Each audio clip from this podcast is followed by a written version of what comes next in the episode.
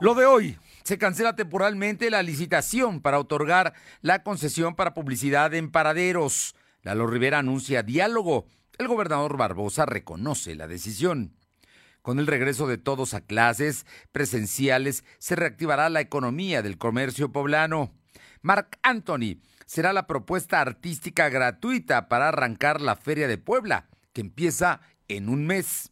Hoy, en Puebla Tecnológica, Fernando Thompson nos comparte consejos de seguridad para padres de familia. La temperatura ambiente en la zona metropolitana de la ciudad de Puebla es de 21 grados. Lo de hoy te conecta. Hay bloqueos en el puente internacional. Está pidiendo el apoyo de la policía. Noticias, salud, tecnología, entrevistas, debate, reportajes, tendencias, la mejor información. Lo de hoy lo de hoy radio con Fernando Alberto Crisanto.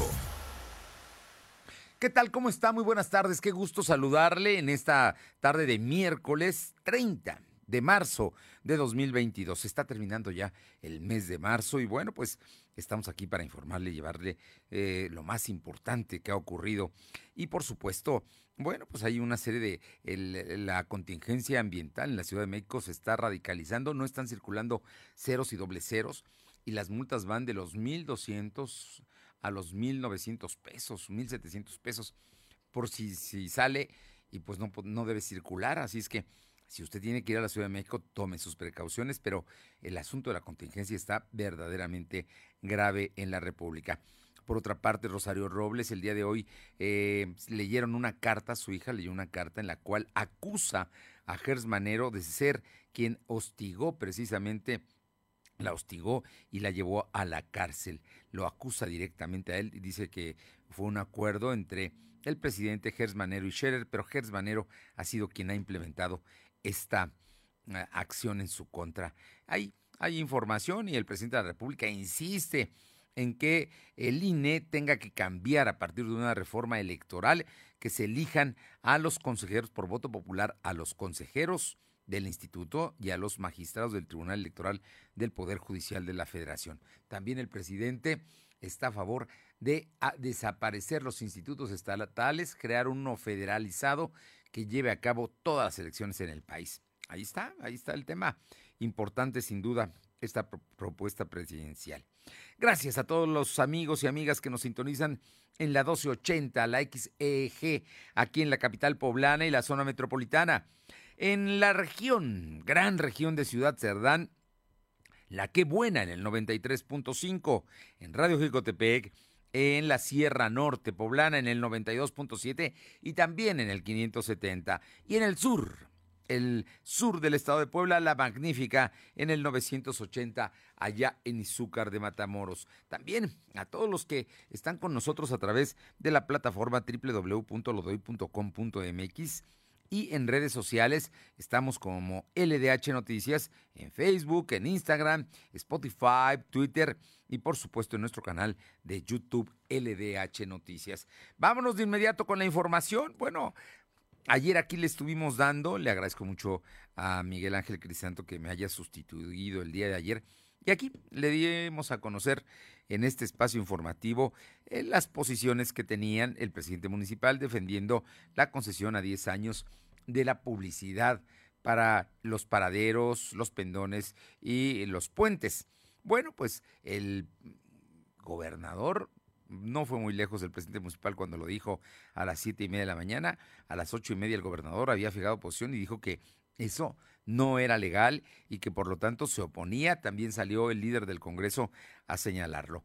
Esta mañana el presidente municipal pausa el tema, suspende por lo pronto, el, la, la licitación y la concesión no se dará en un tiempo que no determinó cuándo, pero sí habrá diálogo político con todas las partes interesadas en este tema. Silvino, los detalles. Muy buenas tardes. Muy buenas tardes, efectivamente, como lo acabamos de mencionar esta mañana, y pues ante la controversia que causó la propuesta de la concesión publicitaria por 10 años en los paraderos del transporte público, el presidente Eduardo Rivera Pérez anunció que se va a suspender temporalmente el proceso para escuchar las opiniones de los diferentes actores políticos. El alcalde argumentó que el procedimiento que está está determinado por el municipio e indica que hay la posibilidad de decretar una suspensión temporal para posteriormente reiniciarla. Sin embargo, por ahora no hay una fecha de cuándo podría retomarse. Rivera Pérez comentó que ha solicitado al Comité Técnico del municipio de Puebla que analice y establezca una pausa y con ello existe un diálogo con el gobernador de Puebla y los diputados del Congreso. El alcalde reiteró que esa propuesta tiene el objetivo eh, del gobierno eh, pues instalar cámaras de vigilancia, Wi-Fi y luminarias en todos los paraderos del transporte público. Pero escuchemos parte de lo que menciona el alcalde dada precisamente como has mencionado, ¿no? Eh, estas declaraciones y estas opiniones que se han dado, he decidido eh, por el momento ponerle pausa a este proceso que el gobierno de la ciudad ha iniciado. ¿Para qué? Para escucharnos las partes que estamos interesadas en que se lleve a cabo de la mejor manera posible. Esta decisión la hago porque a mí me gusta hacer política de diálogo, me gusta hacer política de construcción y me gusta hacer política que siempre esté pensando lo mejor para las poblanas y para los poblanos. También cuestionado sobre si tiene planteado que haya publicidad política en los paraderos, dijo que se manejará con el mismo criterio que tuvo la anterior concesión, por lo que no se puede llevar a cabo esta promoción, solamente sería comercial y promoción del gobierno en algunos programas, Fernando. Bueno, queda claro, dice que hay una pausa, pero más tarde el gobernador habló también del tema, reconoció esta decisión y bueno, pidió que, que se explique el tema, aunque se manifestó en lo que ya había dicho, que esto tiene que ser legal y que en eso no va a cambiar. Efectivamente, el gobernador Miguel Barroso Huerta, minutos después, reconoció la decisión del presidente de reflexionar sobre su intención de concesionar por diseño los espacios publicitarios en la capital. Sin embargo, señaló que el edil debe aclarar a qué se refiere cuando dijo que va a pausar el procedimiento. Barroso Huerta consideró que el alcalde debe ser más específico cuando se refiere al término de pausar. Además, aseguró que no será el gobernador quien haga interpretaciones sobre lo dicho por el presidente. El titular del Poder Ejecutivo comentó que siempre que se presente algún asunto fuera de la ley, este tendrá que ser señalado y en su caso aclarado. Escuchamos parte de lo que menciona. No dijo cancelar, ¿eh? dijo pausa. Yo no sé de qué, se qué quiso decir el alcalde utilizando la palabra pausa. Yo no lo sé. En todo caso, él tiene que explicar el alcance de la palabra pausa. Y bueno, ese es parte del reporte que tenemos, Fernando. Bueno, pero de todas maneras lo reconoció, ¿no? Aceptó que el tema no procede, no sigue adelante el término de la concesión y van a platicar, me imagino que van a platicar el presidente municipal y el gobernador sobre este tema, pero por lo pronto ahí queda pendiente el asunto. Efectivamente, el tiempo es indefinido, al momento no se especificó de cuándo se volvía a retomar. Y también el alcalde señalaba que en su momento las empresas que ya pagaron para poder concursar, el pago se va a respetar hasta que se vuelva a retomar todo el proceso de la licitación, Fernando. Muchísimas gracias. Buenas tardes. Bien, y vámonos con mi compañera Alma Méndez, que tiene información porque, bueno, pues hasta en un 30% se reactivarán las ventas del comercio poblano con el regreso a clases. Alma, buenas tardes. Bueno. Buenas tardes, Fernando. Sí, estamos al aire ya. Te comento que hasta en un 30% se podría elevar las ventas de comercios por el regreso a clases de manera presencial para después eh, de las vacaciones de Semana Santa, informó la Cámara de Comercio de Servicios y Turismo, capítulo Puebla. El presidente Marco Antonio Próspero Calderón avaló la decisión del gobernador del estado para que todos los estudiantes eh, regresen siempre y cuando se cumpla también con los protocolos sanitarios para evitar más contagios por el COVID-19. Dijo que eh, no cree que regresen al 100% toda la matrícula en todas las escuelas, pues muchos se encuentran en su lugar de origen, lo cual tendrá que cambiar un plan, pues no esperaban que ya se regresara a clases. Eso es parte de lo que se comenta. Todavía está el tema de los contagios y siguen pues enfermándose, siguen habiendo algunas defunciones, aunque ya, aunque ya ha bajado este tema, pero creo que cada debemos, digo, eh, guardando todo el tema de los cubrebocas, este, el tema de los cubrebocas y protocolos de evitar este, contacto físico, de, tratar de evitar aglomeraciones. La información, Fernando. Bueno, así es que están listos, ¿no?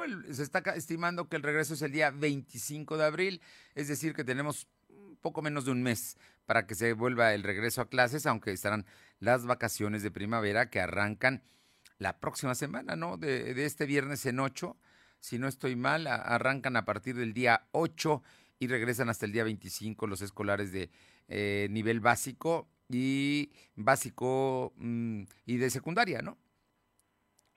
Así es, Fernando, secundario y bachillerato. Y bueno, pues sí, efectivamente, eh, e incluso el, propio empresario dijo que es necesario por salud mental que ya haya un contacto físico entre los mismos estudiantes, incluso ejercitarse en algún deporte y tener actividades culturales o extracurriculares, que a final de cuentas eso a los negocios les sirve mucho para su recuperación.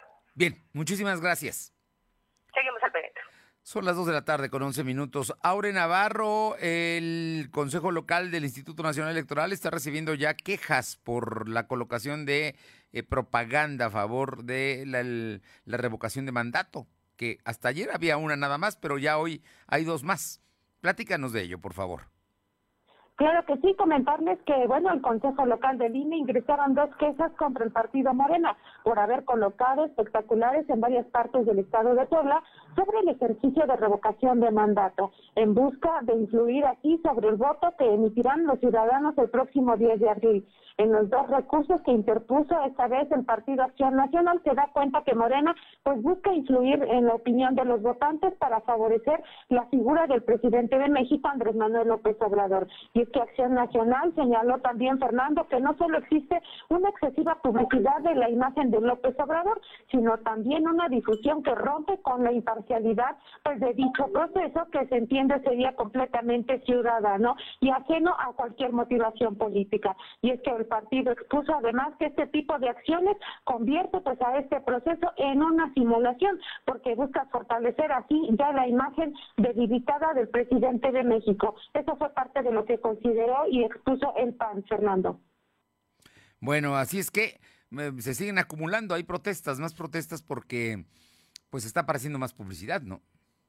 Así es, Fernando, y es que, bueno, recordemos que esta situación se está generando en estos últimos días, pues a partir de que en la semana el Tribunal Electoral del Poder Judicial de la Federación, recordemos, invalidó el decreto que permitía a los gobernadores o a cualquier servidor público, pues hacer campaña a favor de la revocación de mandato. Y bueno, pues a raíz de, a raíz de esto es como ya se están dando precisamente las quejas, porque efectivamente quienes representan el Partido Morena hicieron una publicidad, bueno, diciendo que se tenía que participar en esta revocación de mandato, Fernando.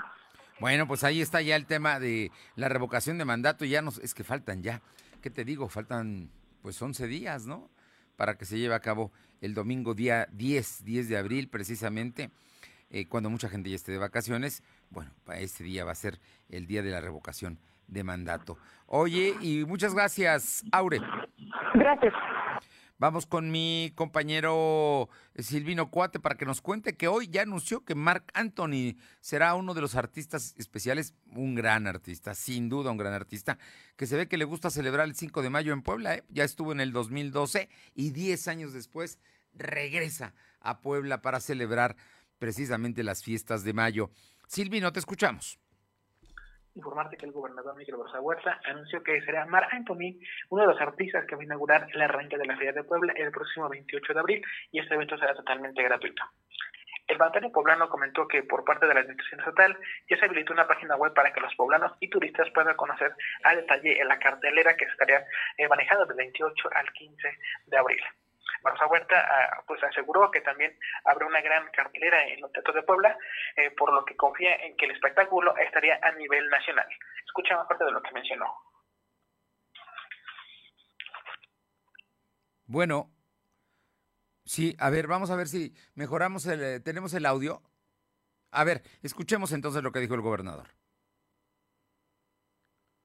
No, tenemos problemas. No, ¿Nos comentas, por favor, Silvino? Sí, informarte que en ese mismo sentido el gobernador reiteró que del 31 de marzo al 2 de abril se estaría realizando en el Auditorio Metropolitano el Festival de las Ideas Acción que forma parte de la estrategia que reviva Puebla. Fernando. Oye, entonces, al ya tener la concesión de, al, al, haber otorgado la concesión el gobierno del estado de la Feria de Puebla, ya hay cartelera, ¿no? Ya incluso hay lugares donde están anunciando qué artistas vienen, cuándo vienen, de, para el palenque, por ejemplo. Y para la feria va a haber un teatro del pueblo, y en el teatro del pueblo habrá muchos artistas gratis. Efectivamente, en el Teatro del Pueblo es donde se tiene previsto que haya varios artistas gratis, como bien lo mencionaste, y sería solamente en el tema de, eh, pues el, el, tema de los que tienen costo, son los únicos que se van a estar cobrando, mientras que los demás pues tendrían, tendrían acceso totalmente gratuito, Fernando. En el caso de Marc Anthony, ¿va a ser gratuito o va a tener un costo? Va a ser gratuito. Va a ser gratuito, ¿no? Yo creo que es un gran, gran eh, paso que da el, el, gobierno y hay que reconocérselo y por supuesto al Comité de la Feria de Puebla y al, a los empresarios que van a hacer la Feria de Puebla del 28 de abril al 15 de mayo. Muchas gracias. Buenas tardes. Son las 2 de la tarde con 16, 2.16. Lo de hoy es estar bien informado. No te desconectes. En breve regresamos. Regresamos. Procurar la salud y desarrollo integral de niñas y niños es un acto de amor. Todas y todos deben tener el esquema de vacunación completo de acuerdo a su edad. Para que todas y todos podamos estar cerca, vacunarlos es la mejor decisión. Lleva a vacunar a las niñas y niños para completar sus esquemas y no olvide su cartilla nacional de salud. Secretaría de Salud. Este programa es público, ajeno a cualquier partido político. Queda prohibido su uso para fines distintos a los establecidos en el programa. Suscríbete a nuestro canal de YouTube. Búscanos como Lo de Hoy Noticias. Raticida, gasolina, ácido sulfúrico, amoníaco, acetona. No importa qué droga química te metas, todas están hechas con veneno y de todas formas te destruyes. La sangre de las drogas nos mancha a todos. Mejor métete esto en la cabeza. Si te drogas, te dañas. Si necesitas ayuda, llama a la línea de la vida, 800-911-2000. Para vivir feliz, no necesitas meterte en nada. Lo de hoy es estar bien informado. Estamos de vuelta con Fernando Alberto Crisanto. La tecnología es lo de hoy. Mantente conectado. Bien, siempre es un gusto saludar los miércoles aquí en este programa desde la primera emisión al maestro Fernando Thompson. Él, que sin duda es uno de los mayores conocedores del tema de la tecnología. Hoy, en Puebla Tecnológica, Fernando Thompson nos comparte consejos de seguridad para padres de familia. Fer, muchísimas gracias. Te escuchamos.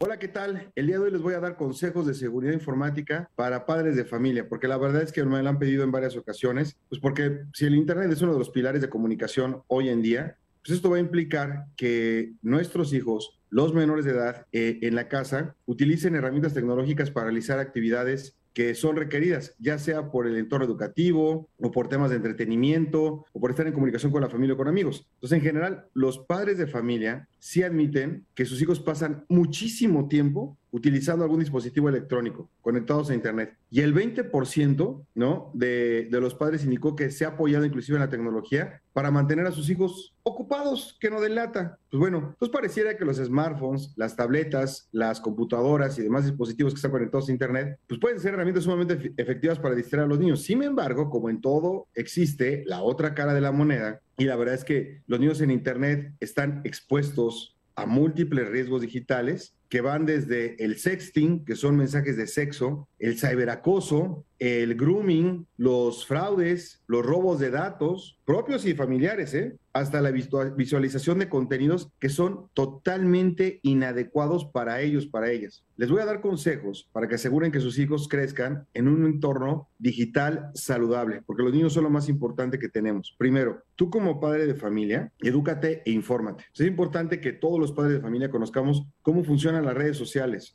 es decir, a qué tipos de contenidos suelen acceder nuestros hijos, cómo realizan ellos búsquedas en Internet. Solamente a través de este conocimiento del entorno digital se puede informar que nuestros hijos, a nuestros hijos sobre los próximos riesgos o posibles riesgos. Es más, Tú piensas que tus hijos están en Facebook, ya no utilizan Facebook, ¿eh? Facebook es para los rucos, ellos andan en TikTok, andan en Instagram, andan en otras redes sociales. O sea, hay que tener muchísimo cuidado. Y ahí también viene la siguiente recomendación, hay que analizar el comportamiento web de nuestros hijos. Si tienes, sí, sí, sí, sí tienes que vigilar qué páginas visitan, con quiénes se comunican y qué acciones hacen desde la web. Y si detectas que acceden a algún contenido poco recomendable para su edad, puedes conversar con tu hijo o con tu hija sobre el tema y bloquear el acceso a ese portal o juego en cuestión. O sea, lo mismo que haces, que no vas a dejar que se junte en la vida real con un amiguito o con una persona que verdaderamente es nocivo, pues lo mismo tienes que hacer en el mundo digital. Ahí les viene una muy delicada que no proporcionen nunca datos personales. Ustedes tienen que ayudar a sus hijos a crear una identidad digital limitando la información personal que puedan compartir. Cuando todos creamos un perfil en las redes sociales, es muy importante acceder a la configuración de la privacidad para que no se publiquen de forma automática datos personales que pocas veces tomamos en cuenta. Por ejemplo, dirección física de la casa o el número de teléfono móvil. Cuidado con esos datos. Por otro lado, también hay que crear y gestionar las contraseñas de nuestros niños. Si nuestros hijos son adolescentes, pues coméntales así muy rápidamente, hijo, tienes, hija, tienes que crear passwords únicos, eh, uno para Facebook, otro para tu cuenta de Gmail o Hotmail, y recuérdales, por favor, que las guarden en sitios seguros, que no lo vayan a poner en la computadora en un archivo que se llama claves o passwords, ¿ok? Si no consideran resguardar el acceso a los dispositivos mediante al menos una buena contraseña o, o si el dispositivo es un poquito avanzado y, por ejemplo, ya tiene acceso por biometría, pídeles que utilicen sus biométricos, la huella digital o el rostro. Eso los va a ayudar muchísimo. La otra recomendación es que por favor utilices la protección que ya incorporan los, navegadores. Chrome, Edge, Firefox, en fin, la gran mayoría de los navegadores siempre cuentan con aplicaciones para monitorear el uso seguro de Internet y proteger a los niños de contenidos destinados a adultos. En algunos casos es recomendable activar la restricción del acceso según la edad o bloquear de plano las compras a través de tarjeta, eh, a través del móvil, ¿no? O tarjetas en sitios de e-commerce. Ten cuidado porque si no tu propio hijo te va a meter unos golazos, ¿ok? Y el más importante de todos, y con este término, presta mucha atención a algún cambio de actitud en cuanto al tiempo que pasa tu hijo en la web. ¿Reciben llamadas telefónicas, por ejemplo, de personas que no conoces? ¿O, por ejemplo, has notado que llegan por correo regalos no solicitados? O, por ejemplo, no le gusta hablar de sus actividades en línea. Aunque te parezcan cosas sin importancia, recuerda por favor que los niños deben ser prioridad y cuidarlos es nuestro deber, de nosotros. Nadie los va a cuidar. Olvídense de la policía cibernética. Ellos no van a cuidar a nuestros hijos. Somos nosotros quienes tenemos que ver por ellos. Nos escuchamos la próxima semana. Cuánta razón, Fer Thompson, mucha, mucha razón, hay que tener mucho cuidado. Puede usted ver a Fernando Thompson repetir la cápsula en www.lodehoy.com.mx. Ahí está el maestro Fernando Thompson. Y vámonos con más información. Mi compañero Silvino Cuate nos adelanta. En México, concretamente en Puebla, entre cuatro y cinco meses, está usted hablando de agosto, septiembre, empezará la aplicación de la cuarta dosis de refuerzo, es decir, la cuarta vacuna, que sería la segunda de refuerzo para las mayores de 50 años, dijo hoy el secretario de Salud, José Antonio Martínez García. Te escuchamos, Silvino informarte que el secretario de Salud, José Antonio Martínez García, confirmó que la Agencia de Alimentos y Fármacos de Estados Unidos ya aprobó la aplicación de una cuarta dosis contra COVID y para este caso específico de Puebla dijo que empezaría a inocular a las personas, empezando con las más vulnerables, entre cuatro o cinco meses. El secretario explicó que actualmente las dependencias de salud en todo el país están en campaña de vacunación de refuerzo, donde solo se aplica la tercera dosis. Sin embargo, en próximos meses comenzaría la cuarta dosis. Asimismo, dijo que hay estudios que pueden poner en evidencia que con el refuerzo en personas añosas que tengan alguna enfermedad adicional, con otros tipos de enfermedades, también pues tienen eh, esta posibilidad de que con la cuarta vacuna puedan reforzar sus anticuerpos. Escuchemos poco de lo que menciona el secretario. Estudios que demuestran que aún con el refuerzo en personas eh, añosas que tengan inmuno compromiso por, otro, por tipos de enfermedades y eh, también en personas añosas comórbidas es necesaria una cuarta dosis. Apenas la FDA eh, ya, ya lo autoriza. Nosotros en México estamos en campaña para el refuerzo y sí, muy probablemente eh, de aquí a cuatro o cinco meses tengamos la necesidad de aplicar la cuarta dosis. Mientras que en mismo sentido informó que desde el inicio de la primera campaña de vacunación a la fecha, en Puebla se han aplicado 10.929.000 dosis en 339 días. Y en pasando el tema de contagios, pues la Secretaría de Salud registró 37 nuevos enfermos de coronavirus, que en comparación con los datos de ayer son 26 casos más. También se contabilizó una defunción y también comentarte que en todo el estado hay 471 casos activos y al momento se tienen pues eh, solamente eh, 57 pacientes hospitalizados y de estos 13 están graves al momento, Fernando. Bueno, pues esos son los datos duros. Lo importante es que ya en México también se está pensando en aplicar la eh, cuarta, la cuarta dosis, que sería el segundo refuerzo, ¿no? Para que la gente siga protegida. Efectivamente, sería el segundo refuerzo. En este momento, pues recordemos que hay una campaña de vacunación al interior del Estado y como bien señalaste, será en septiembre o agosto cuando se prevé que empiece la inoculación, empezando de nuevo por las personas de tercera edad, Fernando. Bien, muchísimas gracias. Buenas tardes. Vamos con mi compañera Alma Méndez porque, bueno, pues hoy, hoy se determinó, un juez de control dictó la sentencia para los feminicidas de Nazaria Iraíz. ¿Recuerda usted? Alma Méndez estuvo ahí y nos informa. Alma. Gracias, Fernando. Pues como bien comenta, son 60 años que dictó un juez de control a Juan Manuel N. y a Pedro N. por el feminicidio de Nazaria Iraíz, que hace cinco años informó el abogado defensor Rubenel Fernández Rodríguez. Y es que el abogado detalló que el juez dijo que la violencia y el asesinato de una mujer es de los delitos más graves, ya que es un problema que aqueja a la sociedad, por lo que se da justicia a Nazaria con dicha sentencia. Esto es parte de lo que comentó el abogado hace unos momentos.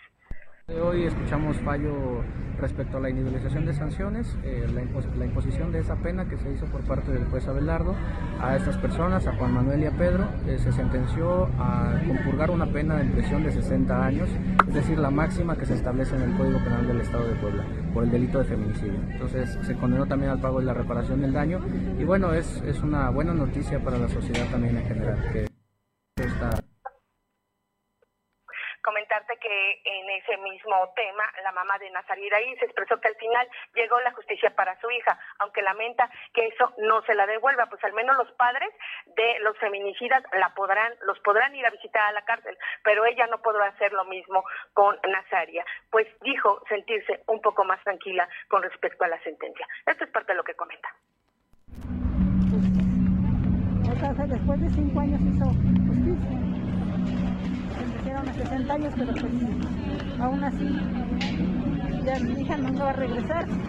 Como digo, ellos mataron a mi hija, van a ser encerrados, pero sus papás van a venir a verlos y yo mi hija cuando no voy a ver, pues nunca.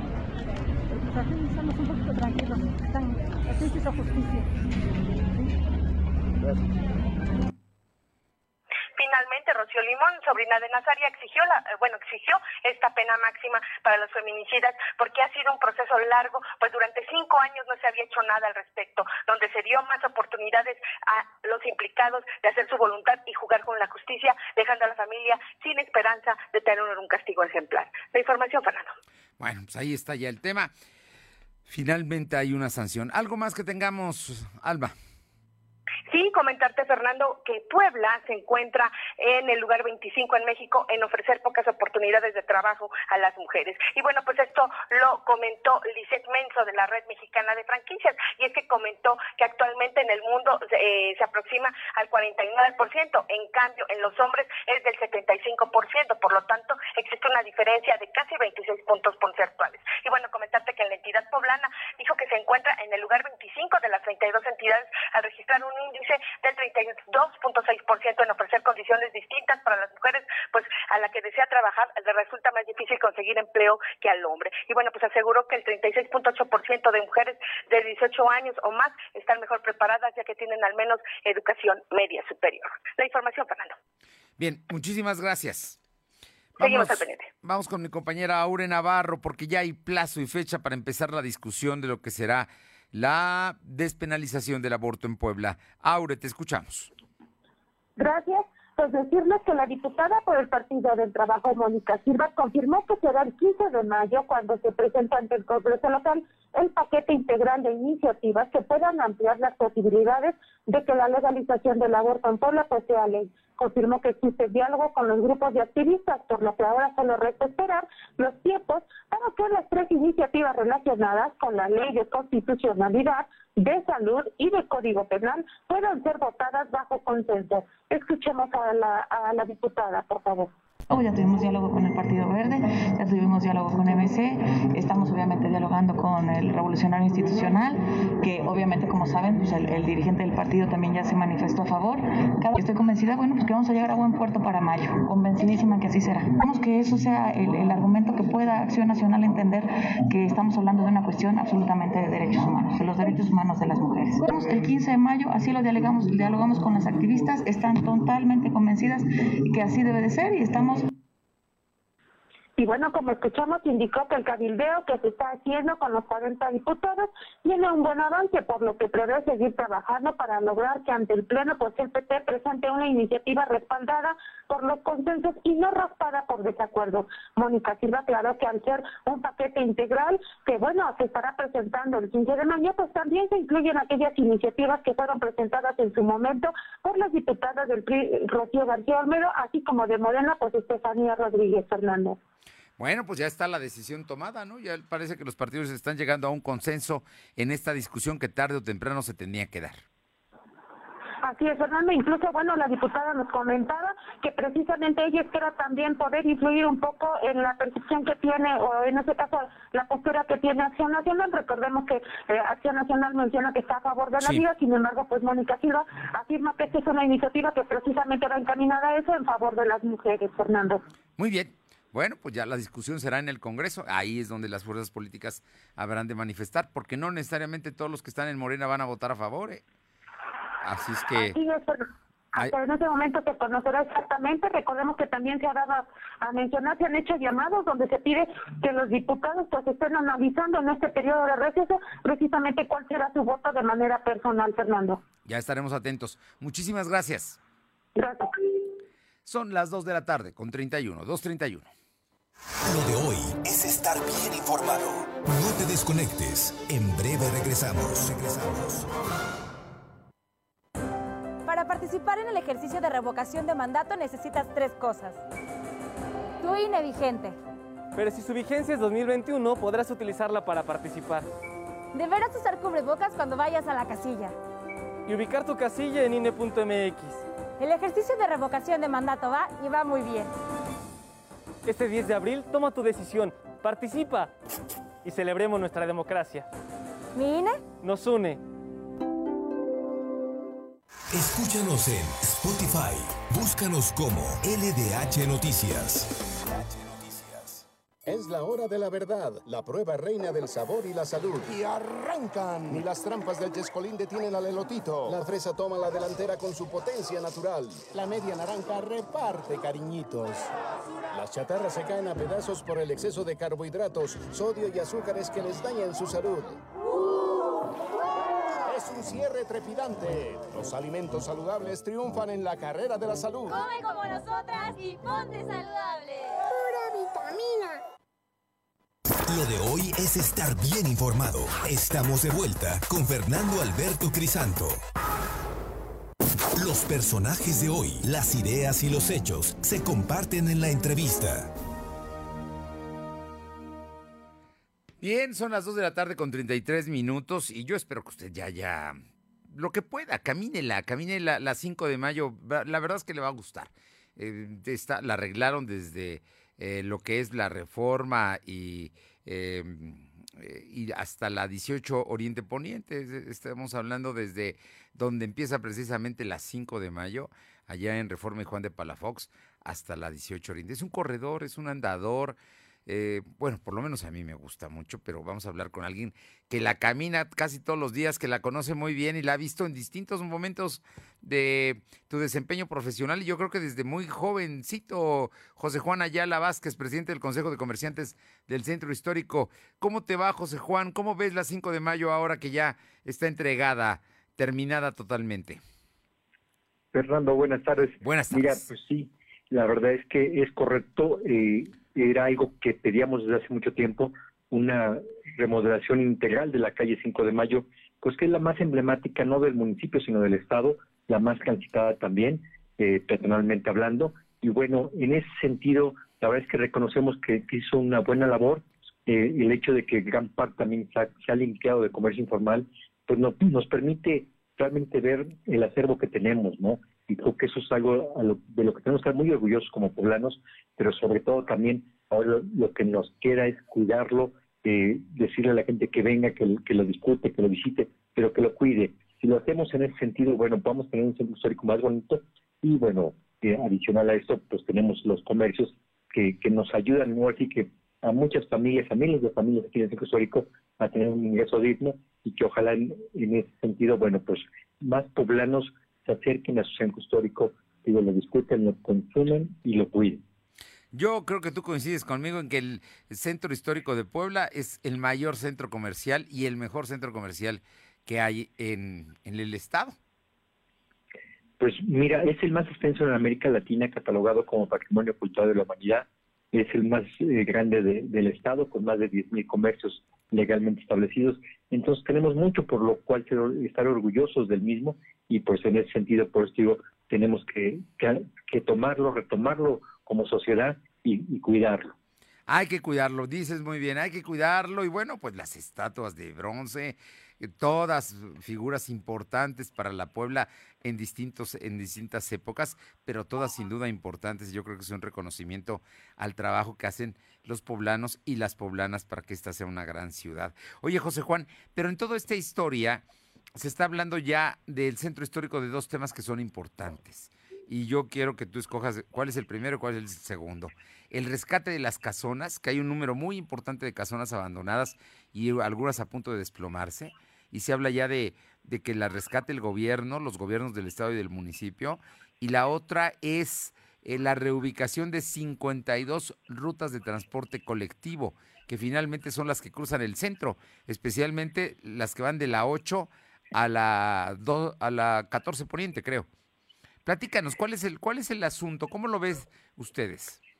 Sí, mira, primero, Fernando, te comento sobre rescate de casonas en el norponiente del centro histórico que está muy abandonado ciertas zonas y que incluso nosotros hemos en muchas ocasiones propuesto este, este tipo de, proyectos.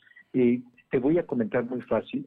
Gran parte del personal que llega al centro histórico a trabajar viene o de Huecotzingo o de Amozoc, porque es, donde pues, sus créditos de Infonavit, sus formas de adquirir vivienda, los hacen accesibles.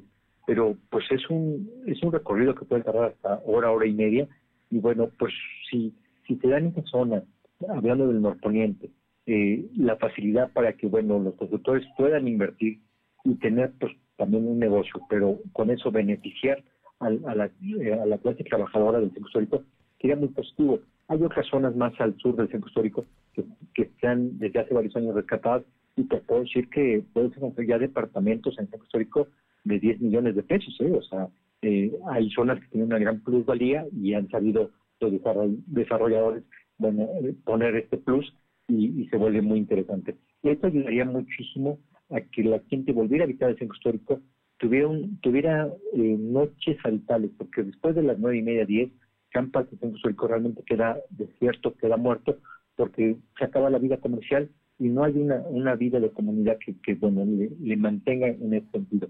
Creemos que eso es muy positivo Ojalá de verdad se, pueda lograr. Sabemos que no es un tema fácil porque hay viviendas que están abandonadas, que tienen litigios, que, son también incluso a veces dueños que no les interesa más que la parte comercial, pero no, no la segunda planta, la planta alta o tercer piso que algunas tienen. Y eso es lo que, bueno, creo que la autoridad tiene que dar las facilidades y el incentivo, pero pues sí la inversión tiene que ser este, de, la, de la iniciativa privada, por supuesto. Creemos que eso ayudaría muchísimo. Creo que también es un proyecto a mediano y largo plazo, no es a tan corto plazo, pero valdría muchísimo, muchísimo la pena rescatar el, centro histórico en ese sentido. Y finalmente, en el tema del transporte público, nosotros pedimos tener el acercamiento con la autoridad, tener dos y voto, porque recordemos que casi el 90% de las personas que vienen al centro histórico lo hacen en transporte público.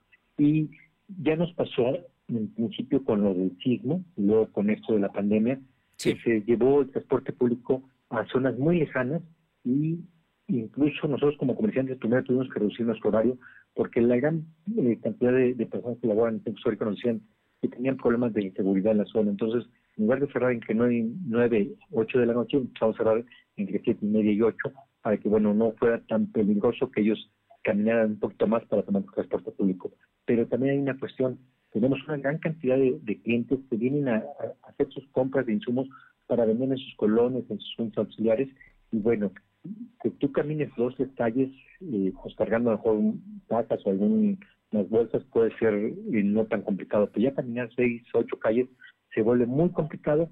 Y lo que pasó cuando, primero, en primera instancia, todo lo del cine luego de la pandemia, es que muchos de nuestros clientes que habitualmente venían al centro histórico se dieron eh, cuenta que, que, no era fácil el acceso y bueno, decidieron tener otros lugares donde comprar y, y al día de hoy nos ha costado y nos sigue costando mucho volver a retomar los servicios. Por eso creo que es un tema que sí se, se necesita platicar mucho y te voy a poner dos ejemplos. Uno, si tú pasas en transporte público-privado de la 12 Oriente Poniente del Boulevard a la 11, puedes tardarte ahorita un buen rato porque todo, toda la avenida, toda la calle está deshecha. Entonces, no puedes ir a más de 15 kilómetros por hora. Pero si tú vas a ver el transporte público que pasa en la 11 Oriente Poniente, igual del Boulevard a las 5 de mayo, parece que van saliendo a una carrera este, a muerte porque arrancan con un, con un sonido que te llevan lamentablemente en los escapes que sí provocan vibraciones a las edificaciones, que sí las dañan. Entonces, no solamente es quitarlas o reubicarlas, es, es una tarea del gobierno del Estado y el municipio donde se tienen que ver realmente qué está sucediendo y cómo se puede mejorar sin afectar la movilidad del centro histórico y sin afectar las edificaciones. Es un par de temas delicados, pero creo que ambos valen mucho la pena. Bueno, a todos nos importa lo que pueda suceder. Dices muy bien, hay gente que viene de, del interior del estado o de las juntas auxiliares a comprar al centro histórico porque hay mejores precios, porque hay variedad.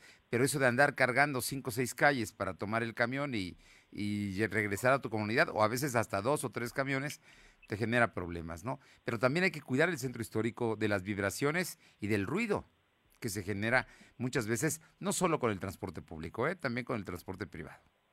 Claro, sí, eso es real y por eso digo, para nosotros es importante como personas que vivimos en el centro histórico, que hemos estado aquí pues por muchos años, dar nuestra experiencia, dar nuestro punto de vista y pues sea la autoridad ya encargada del proyecto quien pueda escucharnos y pueda pulir o pueda sumar parte de lo que nosotros tenemos como experiencia y que realmente se vuelva pues un, tema virtuoso para el centro histórico. Una, una solución que ustedes creen que se pueda dar es que cambien las unidades, que no pasen los micros y los camiones grandes, eh, que no sean los que crucen el centro. Que sean Mira, más pequeñas. Yo, yo creo, Fernando, que hay que regular bien la velocidad y la forma en que manejan sus escapes.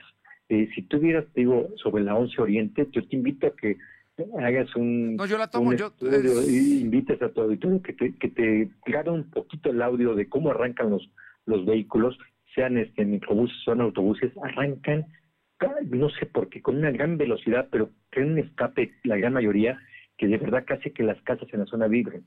Sí, Es una calle pues que está, así que bien pavimentada y pueden salir, pues como dicen, como locos, ¿no?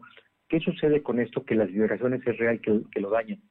Vehículos pequeños es complicado porque no puedes decir, ah, en la periferia vas a, a, vehículos medianos o grandes, pero en el centro tienes que cambiar de vehículos. O sea, puede ser muy complicado para la propia ruta. Lo que incluso se había mencionado en algún momento es que se iban a hacer eh, estacionamientos disuasorios del centro histórico, pero iba a haber un circuito de transporte eh, eléctrico de muy baja velocidad sin impacto este, a la zona, que bueno, eso sería lo ideal, pero por eso es, es importante hablar con todos y también este tema lo hemos tenido desde hace muchos años y te puedo decir que hay rutas que vienen foráneas incluso de otros estados como Tlaxcala, cruzan por el centro histórico, que también es una competencia desleal y que esas, esas rutas no deben de pasar al centro histórico y cruzarlo, tienen que acercarlo a, las personas, pero no, no hacer una competencia desleal con las líneas locales. Entonces sí es un tema a platicar, a echarle mucho poco a todo, pero con la única intención de que, de que todos estemos en una movilidad que nos permita acceder al centro histórico sin dañar las edificaciones.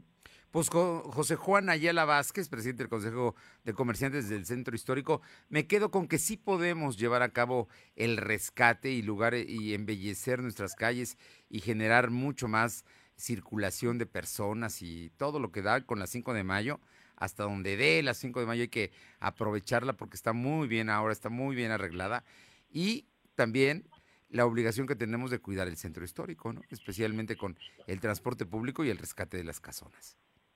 Ese es el llamado, este, Fernando, pero la verdad sí te puedo decir que sí, el transporte público le da mucha vida a muchas calles, incluso cuando hablamos después de la 12, la verdad es que las condiciones de la 12 Poniente, las condiciones no, son las mejores, pero debido a que pasa el transporte prácticamente de la 10 a la 18, la actividad y la vida comercial es muy importante. Entonces se tiene que buscar ese equilibrio que permita digo, salvaguardar las, las ubicaciones, pero no acabar con el comercio que en este caso pues es el más importante para todos. Esta zona que tú hablaste, eh, para ubicar a nuestro auditorio, si no es que lo, lo, lo tiene ya ubicado, es al, del Parque de San Luis, que está entre la 8 y la 10, hasta el Señor de las Maravillas o Santa Mónica y San Juan de Dios, que está en, en el límite de la 18 Oriente Poniente, ¿no? Es correcto, Fernando. Esa es el- la zona norponiente, pues digo, la más comercial que tiene el centro histórico. Entonces, no podemos acabar con lo comercial, pero tampoco podemos permitir que, que la movilidad siga dañando la, la estructura de, de la ciudad. José Juan Ayala Vázquez, siempre un gusto saludarte. Gracias, Fernando. Muy buenas tardes. Muy buena tarde. Bien, y vámonos con más temas. Alma Méndez, háblanos del tema de los indicadores de ocupación y empleo en Puebla, de acuerdo al INEGI. Sí, Fernando, comentarte que según los indicadores de ocupación y empleo durante el mes de febrero hubo un 83.889 desempleados en Puebla, por lo que se ubica en el en el 2.8% de la población económicamente activa durante el segundo mes de este 2022, lo que significa una disminución del desempleo respecto a los inicios del 2021, así lo dio a conocer el INEGI. Y bueno, pues la tasa de ocupación en Puebla es del 97.16, el cual es el mejor registro en 20 meses, por lo que se ubicó en el 3.2% en febrero del 2021, mientras que en enero del 2022 fue del 3.1. La información, Fernando. Muchas gracias, Alma. Vamos ahora con mi compañero Silvino Cuate para que nos comente que el día de hoy se echó a andar un programa que yo creo que va a ser de lo mejor que tenga el Ayuntamiento de Puebla. Médico contigo. Y hay que reconocer el trabajo de la presidenta del DIF municipal, que es la esposa de, de Eduardo Rivera, quien, quien eh, pues eh, Liliana se ha puesto, se ha empeñado en que esto se lleve a cabo. Y hoy en San Andrés Azumeatla se llevó a cabo la primera consulta. Platícanos, Silvino. Efectivamente, comentarte que desde la Junta Auxiliar de Andrés Uña pertenece el presidente Eduardo Rivera Pérez participó en la supervisión del programa Médico Contigo, donde informó que se han alcanzado 2.000 consultas en todo el municipio de Puebla.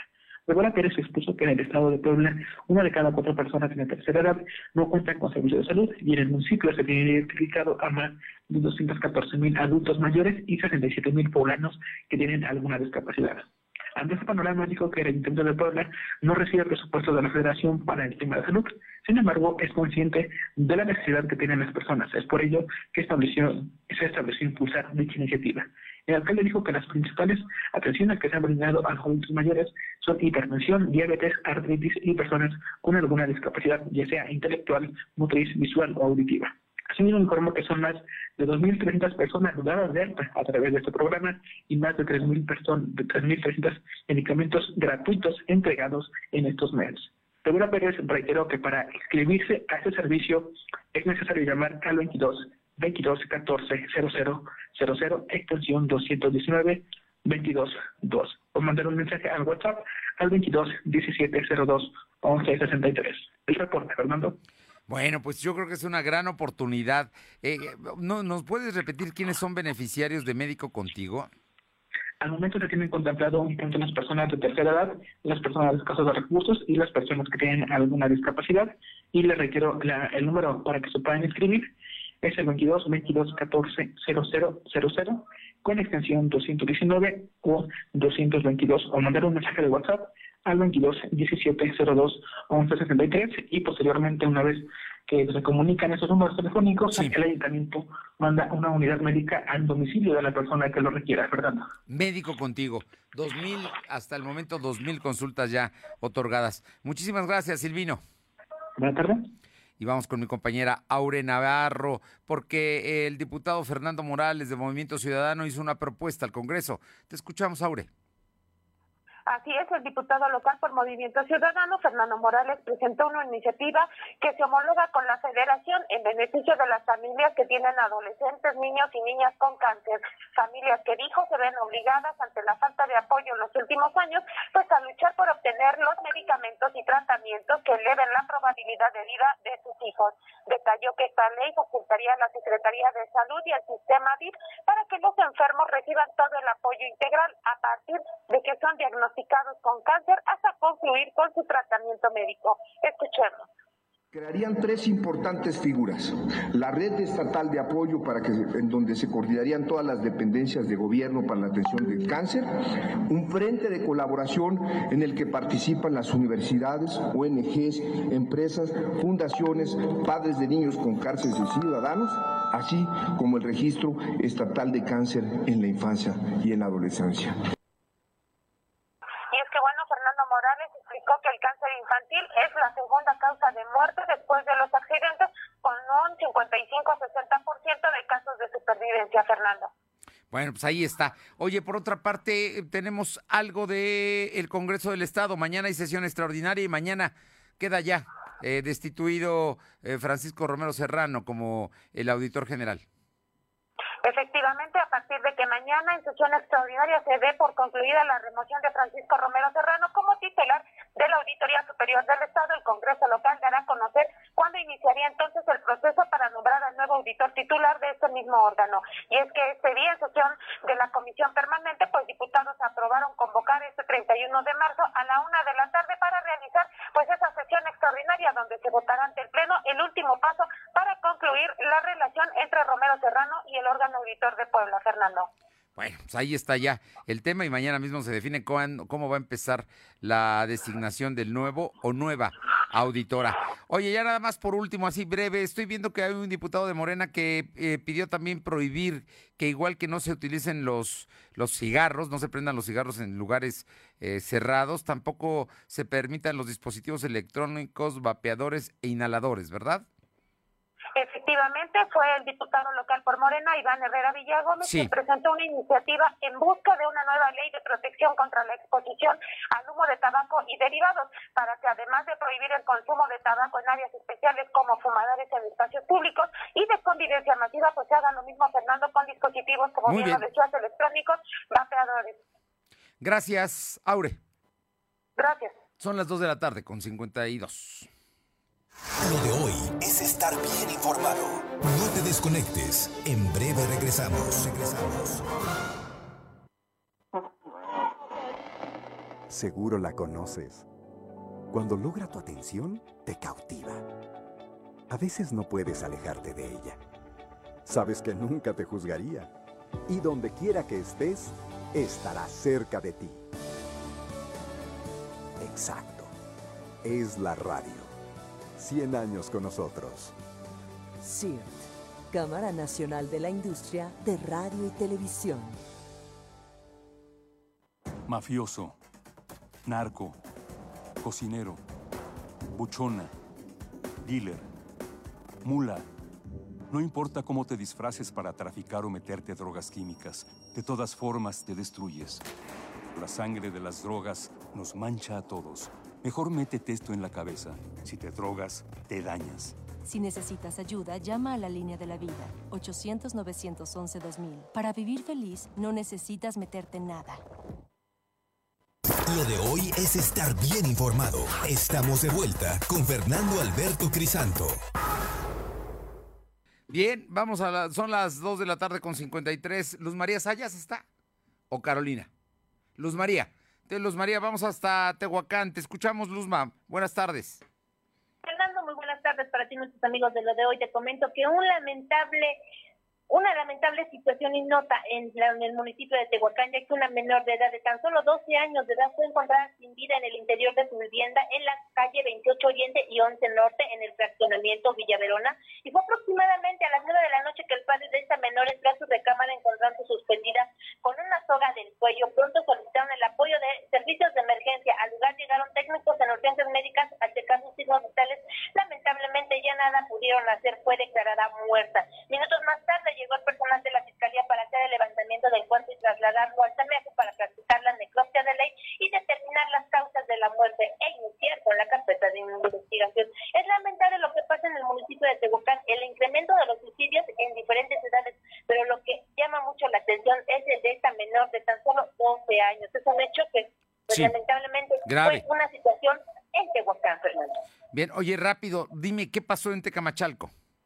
En Tecamachalco también déjame comentarte que Jorge, Jorge Iván, de 34 años de edad, alias el Escapri, bueno, era pues fue policía municipal de administraciones pasadas y en el municipio de Tecamachalco y perdió la vida al recibir varios impactos de bala en su propio domicilio en el barrio de la Villita a la altura de la 13 Oriente. Al lugar llegaron paramédicos porque también fueron lesionadas su hermana y su sobrina. El cuerpo de este masculino fue encontrado a nivel del piso y al llegar las, los primeros respondientes, que en este caso fueron los servicios de emergencia para darle los primeros auxilios, lamentablemente ya nada pudieron hacer. La menor y la mujer que después se dice, sabe que es hermana de este ex policía, bueno, fueron trasladadas al Hospital General para darle también los primeros este, auxilios a estas mujeres. Lamentable los hechos y incrementa la inseguridad en el municipio de Tecamachalco, Puebla, Fernando. Gracias, Luz María Sayas. Muy buenas tardes. Buenas tardes. Vamos ahora a, con Caro Galindo. ¿Qué pasó en Zacatelco, Tlaxcala, que está pegadito a la región de San Martín Texmelucan? Caro, buenas tardes. Fernando, buenas tardes a ti, al auditorio. Pues comentarte que un atroz crimen se cometió durante la madrugada de hoy allá en la zona de Zacatelco. Tres personas fueron localizadas sin vida, todos hombres entre 18 y 45 años de edad. Eh, presentaban disparos de armas de fuego a la altura de la cabeza, además de que estaban maniatados y semi quemados. Decirte que elementos de la Procuraduría General de Justicia del Estado de Tlaxcala el Servicio Médico Forense, Policía Municipal de Zacatelco se trasladaron hacia el cruce de las calles Benito Juárez y Barranca Sánchez en la quinta sección, donde confirmaron el hallazgo y realizaron el levantamiento de cadáver. Estas personas serían originarias de Zacatelco, eso de acuerdo a los primeros reportes que tenemos. Oye, eh, ¿no se había notado en Tlaxcala un homicidio de esta naturaleza tan eh, atroz y tan sangriento? No, no teníamos registro, Fernando. Sin embargo, el día de hoy los vecinos de Zacatelco despertaron con esta tremenda noticia. Recordemos que Zacatelco está en la zona limítrofe ya con el estado de Puebla, justamente con la con la capital poblana. Por cierto, mañana estará la gobernadora eh, Lorena Cuellar aquí en Puebla hablando de la zona metro. Bueno, hoy estuvo, ¿no? Creo que estuvo en Puebla, ¿no? Ah, estuvo una reunión a la una de la tarde con el gobernador para hablar precisamente de la zona metropolitana. Pero mira, como, como las cosas que están viviendo aquí en los límites de Puebla con, con Tlaxcala. Gracias, Caro. Muchas gracias. Vámonos con mi compañera Paola Aroche Atlisco. ¿Qué tenemos en Atlisco, Paola? ¿Qué tal? Muy buenas tardes y comentarles que el regidor de Ecología aquí en Atlisco, Fernando Chávez Escudero, dijo que ya se propuso ante Cabildo sancionar el exceso de volumen en actividades comerciales festivas que busca también disminuir el caos de contaminación auditiva. Y es que, eh, pues básicamente aquí en el municipio de Atlisco, desde las fiestas patronales, los sonideros, eh, pues hasta el mismo camión de basura en algunos lugares es... Eh, supera los decibeles que debería tener, incomodando obviamente lo que es también a los ciudadanos. Es por ello que ya está ante Cabildo esta propuesta, esperando que se, que se dé luz verde y con ello ya los mismos ciudadanos van a poder denunciar para que, en este caso, el área de seguridad pública y protección civil también acudan a estos lugares en donde sobrepasan estos niveles de contaminación auditiva. Sí, el ruido, ¿no? A veces se exceden en las bocinas y las ponen a todo lo que da, como si así fueran a llegar más clientes. Eh, Paula, ¿qué está pasando en Tochimilco? Y es que comentarles que el presidente municipal de Tochimilco, Aurelio Tapia Dávila, pues inició con una obra allá en lo que es el centro de Tochimilco, obra que a decir del el director de Obras Públicas, Roberto Arriaga, pues está cumpliendo con todo lo que es eh, toda la señalética, obviamente con todos los requisitos que el mismo INA está solicitando. Y es que habían llegado algunas imágenes principalmente donde eh, pues estaba informando de que habían talado árboles de más de 100 años de antigüedad en este lugar, por lo que pues nos dimos a la tarea de investigar de esta de este tema y mencionaba el director de Obras Públicas, que estos árboles fueron evaluados por parte del área de protección civil, así como de ecología, y se encontró que estos árboles ya representaban un peligro para los ciudadanos debido a que por dentro ya se estaban pudriendo. Y es que a decir de este de funcionario, eh, mencionó que se sí se cortaron a un nivel considerable para que eh, pues más adelante vuelvan a crecer y no se pierdan como tal los mismos dijo que se estarían protegiendo de en esta en esta zona. Y es que mencionó que sí en efecto sí tenían una una, una unos años considerables, pero ya no ya representaban un peligro para la ciudadanía. Por eso es que se tomó esta decisión, no solamente con este árbol, sino con, con otros más, y se estarían evaluando otros más que están en el, en el zócalo de este, de este lugar del municipio de Tochimilco. Qué lástima que no hayan hecho nada por salvarlos, es también la otra parte de la historia, ¿no? Porque es parte de la historia de un municipio como Tochimilco y meterle la mano con obras nuevas a un municipio histórico, en fin, habría que verlo. Pero bueno, te agradezco muchísimo. Buenas tardes. Buenas tardes. Le comento que un perro pitbull privó de la vida a un hombre en Jicotepec de Juárez. Un perro eh, pitbull mató a, a, una persona en un hecho que consternó a los vecinos, ya que el hombre tenía parte del cráneo y rostros destrozados. De acuerdo con el reporte, el cadáver fue localizado durante la madrugada de este miércoles entre un taller mecánico y un centro nocturno, esto allá en Jicotepec de Juárez. Gracias por haber estado con nosotros. Hoy juega la selección mexicana, hoy tiene que ganar el pase al Mundial.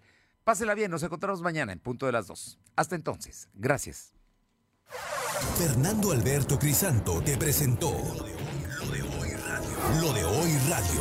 Te esperamos de lunes a viernes, de 2 a 3 de la tarde por esta frecuencia, en la cobertura más amplia a nivel estatal. Y síguenos en internet www.lodehoy.com.mx y en nuestras redes sociales como arroba LDH Noticias. Lo de Hoy Radio.